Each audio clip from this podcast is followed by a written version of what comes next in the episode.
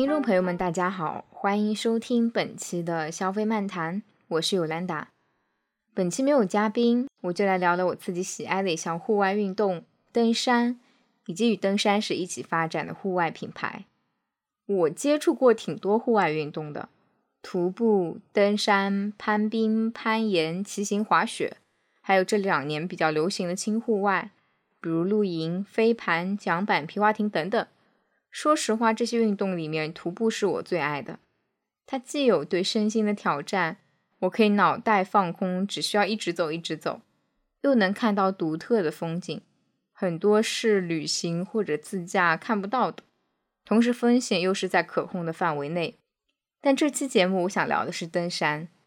户外界有两种说法，第一种是户外的尽头是登山，第二种是。像我们这种其他的运动爱好者，对登山者，特别是阿式登山者，都是仰望着的。登山很多情况下并不是难度最高的户外运动，很多时候一座雪山的技术难度可能比不上攀岩。登山让人仰望的原因在于其复杂的风险性，比如每座山不同的地质情况，可能有碎石坡、有厚雪层、有冰川、有冰裂缝。坡度的陡峭程度是怎么样的？线路是否容易雪崩？天气变化是非常迅速的，在山里一天可能会面对四季，那怎么避免遇上极端天气？比如说海拔带来的高反压力会影响你的运动表现。比如说如何判断山上的雪况和冰况？遇到野生动物怎么办？要背负多少的装备的物资？中途装备损坏了怎么办？等等各种各样可能产生的风险。在高山上，一旦遇到风险，外来救援是需要时间的。那如何自救呢？其实，在很多情况下，自救是非常困难的。也就是说，一旦遇到某些危险，大概率就是全村吃席的结果。所以，登山不仅需要彪悍的体能，更需要用脑、理性的规划和判断，面对危险时的心态，以及很多登山者说的要坚强的意志力。那这就是很综合的素质要求了。登山因此让人敬畏，同时呢，这也是很多户外品牌期望与登山这项运动发生联系的原因。它既有极限挑战、极致这种精神上的高度，又极具专业性。现在在大众心中最知名登山品牌可能是始祖鸟和北面，那他们的确很优秀。但我想，作为一个品牌，最荣幸的可能是与世界登山史一起发展。帮助登山时的那些攀登者实现更安全、更有效的攀登。所以今天我想与世界登山时一起讲的就是这样两个品牌的故事。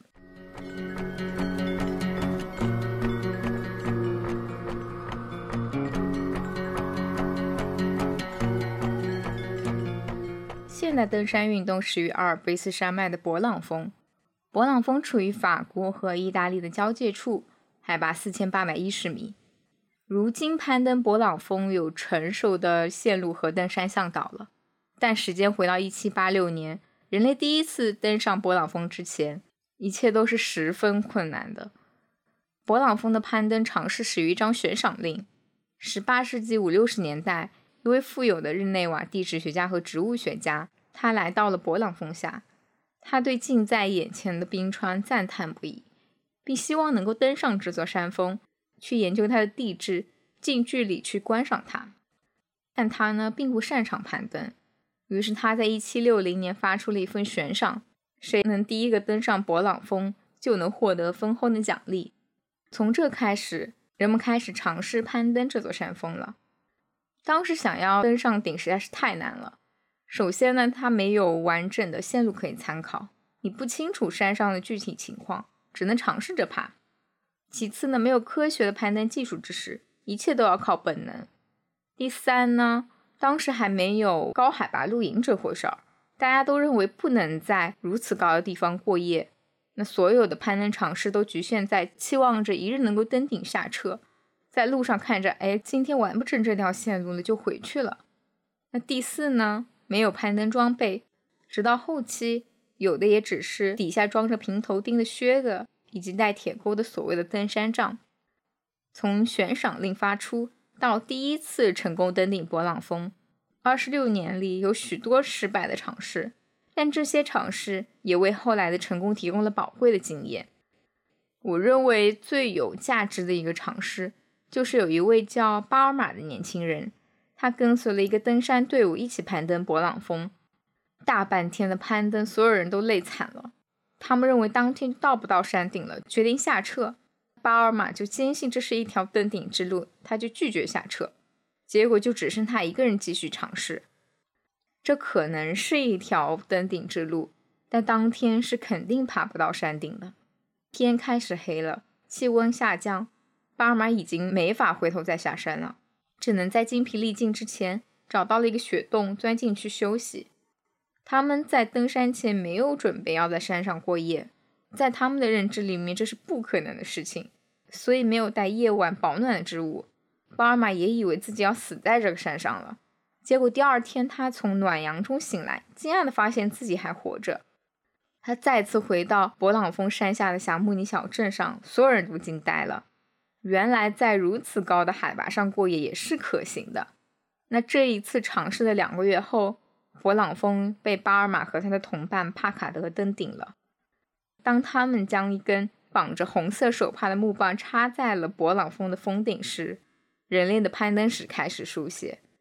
没有现代化攀登工具的辅助，攀登勃朗峰就是一场人类完全依靠自身的能力去挑战极限的成功尝试。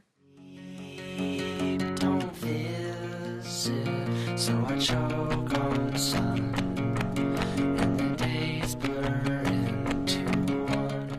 以后到十九世纪，人们不断探索阿尔卑斯山脉的各座山峰，同时科技也在助力着这项运动。在此期间，有一个公司成立了。一百六十年后的现在，这个品牌仍然在登山圈中备受欢迎。它就是猛犸象。猛犸象的前身是绳索制造商，这个小工厂成立于一八六二年。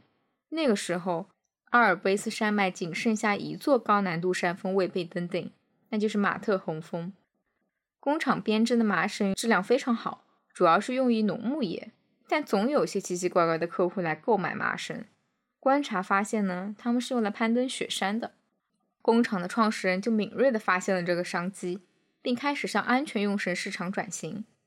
小工厂成立的三年后，也就是1865年，马特洪峰被登顶了。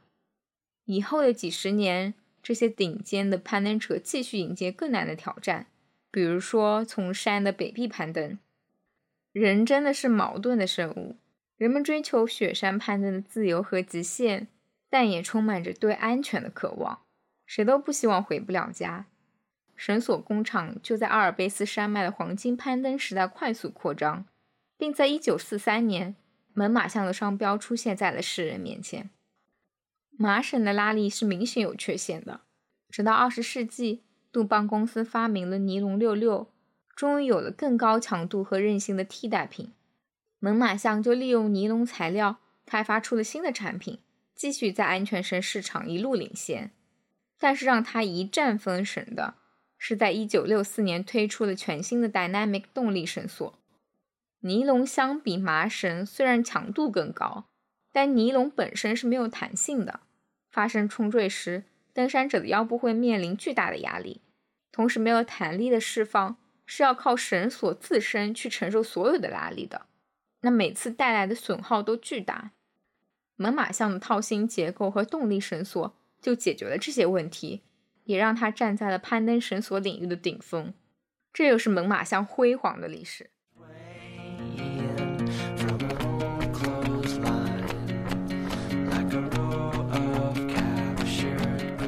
那我们把目光再放回到雪山上。之前讲到，攀登者继续挑战更难的攀爬路线，就是从山的北壁攀登上去。北半球绝大部分的山峰北壁是要比南壁难的，其中艾格峰的北壁被称为“死亡之墙”，是阿尔卑斯最后的难题。那个年代能从北壁攀上艾格峰，就是写入历史、写入传奇了。世界上最顶尖的攀登者都想去试试。在一九三八年首登之前，共有数十位的登山先驱向其发起了至少四次挑战。可惜的是，陨落了八条生命。当时的装备十分简陋，没有冰爪，就穿着日常生活的衣物。那个时候，尼龙绳索也还没有被研发出来。那每一次的攀登尝试，最后都承载了一个故事。北壁的死亡营地、因特托斯横切、龙脊营地，这些名字都与山难有关。首登呢，发生在一九三八年的七月，直到二十八年后，第二条路线才被开辟出来。在所有攀登者心中，它的时代意义是不亚于首登路线的。它与此前的路线最大的不同在于，它挑战了一条从底部直接上到顶的一条纵线。那攀登者就需要直面线路上的每一个难点。这条路线呢，开启了阿尔卑斯登山运动的新纪元，直接提升了后续的攀登难度。随着科技的进步，十二齿冰爪、岩钉、尼龙绳索等许多的器械研发了出来，攀登者的攀登经验也越来越丰富。以及逐步形成了科学的攀登理念。从二十世纪七十年代开始，艾格峰北壁就变成了攀登者们展现技艺的舞台。个性化的攀登方式展现，难度越来越大，人数越来越少，两个人阿式甚至是 solo，或者是速攀。如果你了解过猛犸象这个品牌，会知道他们有个艾格极限旗舰系列，这个系列是在一九九五年就推出来的。我个人认为这是户外品牌中最棒的取名。从对这座山壁的一无所知，到三十三条攀登路线的开发，从最初的只追求登顶，到最新北壁的速攀记录是两小时二十二分五十秒；从阿式攀登到自由式攀登，从原始的简陋的登山装备到如今科技加持。以及科学攀登理念和救援的日趋成熟，这些都是艾格峰北壁所见证的。品牌取名“艾格极限”，我想是为了表达猛犸象对安全理念和极致性能的探索和突破。在今天，猛犸象仍然是我们攀登爱好者最爱的品牌之一。我们经常开玩笑说啊，北面和始祖鸟都被潮流圈占领了，猛犸象是我们最后的净土。但很明显，在商业上，它被落在了后头。对消费者来说呢，同样都是万元级别的产品，猛犸象是不是也应该提供一些除了产品本身之外的其他价值呢？嗯，大象还需要有挺多的转变的。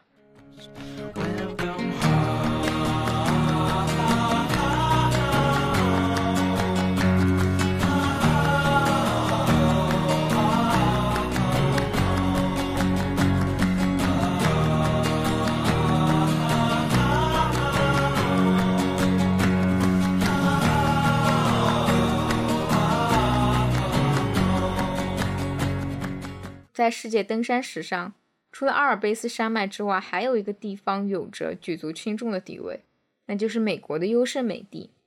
优胜美地与阿尔卑斯山脉的户外环境是有很大的不同的。在阿尔卑斯，我们挑战的是雪山攀登，而优胜美地是满眼的大岩壁。在这里呢，诞生无数户外奇迹的是更为细分的一项攀登运动——攀岩。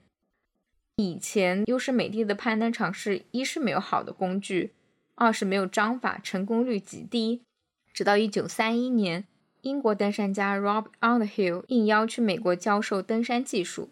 那个时候的欧洲阿尔卑斯所有的山峰都被登顶了，已经积累了丰富的攀登经验，形成体系。美国的攀岩爱好者终于收获了一些理论的知识，随后他们就将这些学到的知识运用在实际的攀岩上。但是陡峭的岩壁上的难点实在太多了，欧洲的攀登知识不够用，那还需要解决很多的问题。随着攀岩好手们的一次次尝试，技术、装备、理念都在更新进步。比如攀登周期要好多天，如何住在岩壁上需要解决。攀岩者还开创了一种在裂缝中交替上升的攀登技术——裂缝技术。我们现在仍在使用的攀岩难度等级 YDS。也是在那个时候建立的，攀岩的知识体系在这里不断的完善，优胜美地就变成了全球攀岩爱好者的朝圣地，开启了二十世纪五六十年代大岩壁的黄金时代。有一群热爱攀岩的人扎根在优胜美地的营地，他们把绝大部分的时间都奉献给了攀岩，不考虑生计，赚的钱够我攀岩就行。当然，也有动手能力强的人发明了一些攀登装备来养活自己。这就要聊到 Yvonne Chouinard。如果你熟悉 Patagonia 这个户外品牌，那你可能知道 Yvonne，但你可能不知道的是，他除了是 Pata 的创始人，他也是户外品牌 Black Diamond 的创始人。Yvonne 就是那群整天待在岩壁下的男孩之一，痴迷于攀岩。一九五七年以前，攀登大岩壁用的都是欧洲的岩钉。纯铁打造，硬度不是很高，一打进岩壁呢就很难回收了。就算是可以回收，基本上用一两次就报废了，而且在岩壁上会留下永久性的洞。伊翁就自学了铁匠技能，成功改良出合金的岩钉，同时还改进了岩钉的尖端，把尖端捶打成一个纵向的扁片，使得这种岩钉可以打进岩石的天然裂缝后再被取出来。可以多次重复利用，而且这种岩钉的结构比原有的设计能承受更大的纵向压力，更坚固和安全。所以呢，这种岩钉一推出就广受攀岩爱好者欢迎。野翁最开始就是给周围的朋友做一些，后来需求越来越旺盛，他就开始正式售卖。在一九五八年就成立了 Black Diamond 公司的前身 China Equipment。随后到一九七零年代。伊翁的发明能力真的是太惊人了。他发明了许多新型的攀登装备，包括世界上第一个刚性前齿的冰爪，第一把下弯式反角度鹤嘴型冰镐，也就是我们现在在攀冰运动当中用的冰镐，还有管状的冰锥。这些装备震撼众人。乔伊纳的设备公司呢，也成为了全美最大的攀登器械供应商。也是在这个时候，越来越多的人加入到了攀岩的圈子。不可避免的，在岩壁上遗留下来的岩钉越来越多。叶翁发现他们的岩钉仍然会对岩壁造成破坏，所以当时即使这款岩钉已经成为了公司销量最高的产品，伊翁也毅然的停止生产，同时和他的搭档 Tom 开始宣扬 Leaning Climbing 的攀登理念。该理念呢，就提倡不要去使用永久性的锚点和岩钉，希望攀登运动更加环保。并且为了支持这个理念，公司开始生产可回收的眼塞，比如现在还比较常用的六角塞和岩石塞。这一个业务的突然转变，对公司的收益是肯定产生了很大的影响的。阎王就想着尝试发展第二个业务。他发现他从苏格兰带回来的橄榄球衫深受朋友们的欢迎，他就开始开展我们现在所谓的代购业务，并且让公司也开始生产服装。服装毕竟是一个周转更快的行业，这个业务越做越大，所以在一九七三年，伊翁就创立了 Patagonia 的商标，以服装为主，并将乔伊娜的设备公司和 Patagonia 装入了母公司 Great Pacific iro works 里面。那母公司在几年之后又更名为 Lost Air Corporation。原本公司应该拿着顺顺利利的剧本走，但有一天，有一名律师在初级的攀岩课上。没有正确使用乔伊娜的装备公司生产的攀岩绳索，最后意外死亡。家属就认为这件事故的起因是因为公司没有在使用说明书上进行适当的警告，所以就把公司告上了法庭。其实这已经不是乔伊娜的公司遭遇的第一个官司了。随着攀岩运动的普及，这些攀岩的装备也被用到了很多其他行业里面，比如说高空作业啊。或者说舞台的表演啊，这个时候发生了很多的安全问题，最后就导致了一系列的诉讼，而且这些诉讼公司都以败诉告终，承担了巨额的赔偿，最后不得不申请破产保护来避免更多的诉讼。实际上有非常多的人是喜爱乔伊娜的装备公司所生产的这一系列装备的，他们也不舍得这样一个公司破产清算。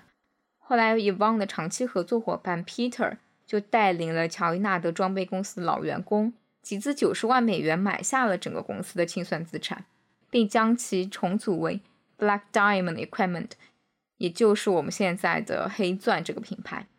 Evon 就留下了 Patagonia。虽然这些年 Yvon 我们看到他一直是通过 Pata 来表达他的户外价值主张的，但我想他的内心一定也是以 BD 为好。比利他代表了 Yvonne 作为一名创造多项发明的铁匠，一名创造多条线路的攀登高手，一名对攀冰运动做出巨大贡献的推动者，这样的一个品牌。同时，比利也见证了美国户外的发展。比利已经创立了六十五年了，其实他还是很受欢迎的。我们玩登山、攀岩、攀冰的，可能没有 Prada 的衣服，但一定会有 BD 的锁、岩塞、冰锥、安全带、头盔这些东西。它在功能上和精神上都带给了我们很大的安全感。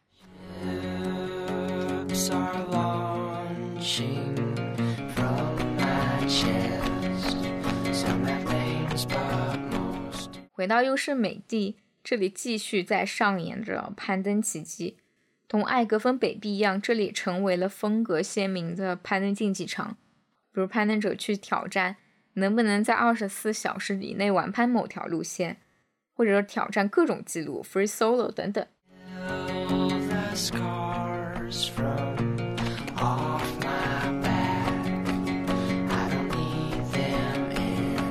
在欧洲、美国这两片土地上。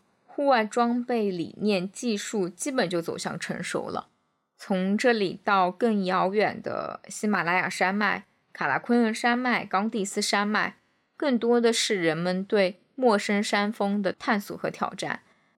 艾格峰北壁的攀登周期从首登的六十一个小时缩短到最新纪录的两小时二十二分五十秒。我觉得没有谁容易谁难。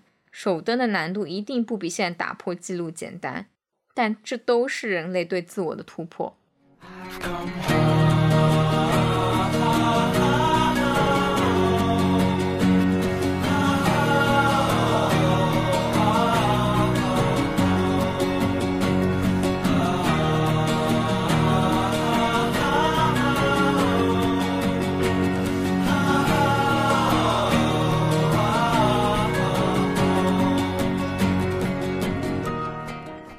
推荐三部攀登纪录片，希望能够帮助你们对阿尔卑斯和优胜美地有更立体的认识。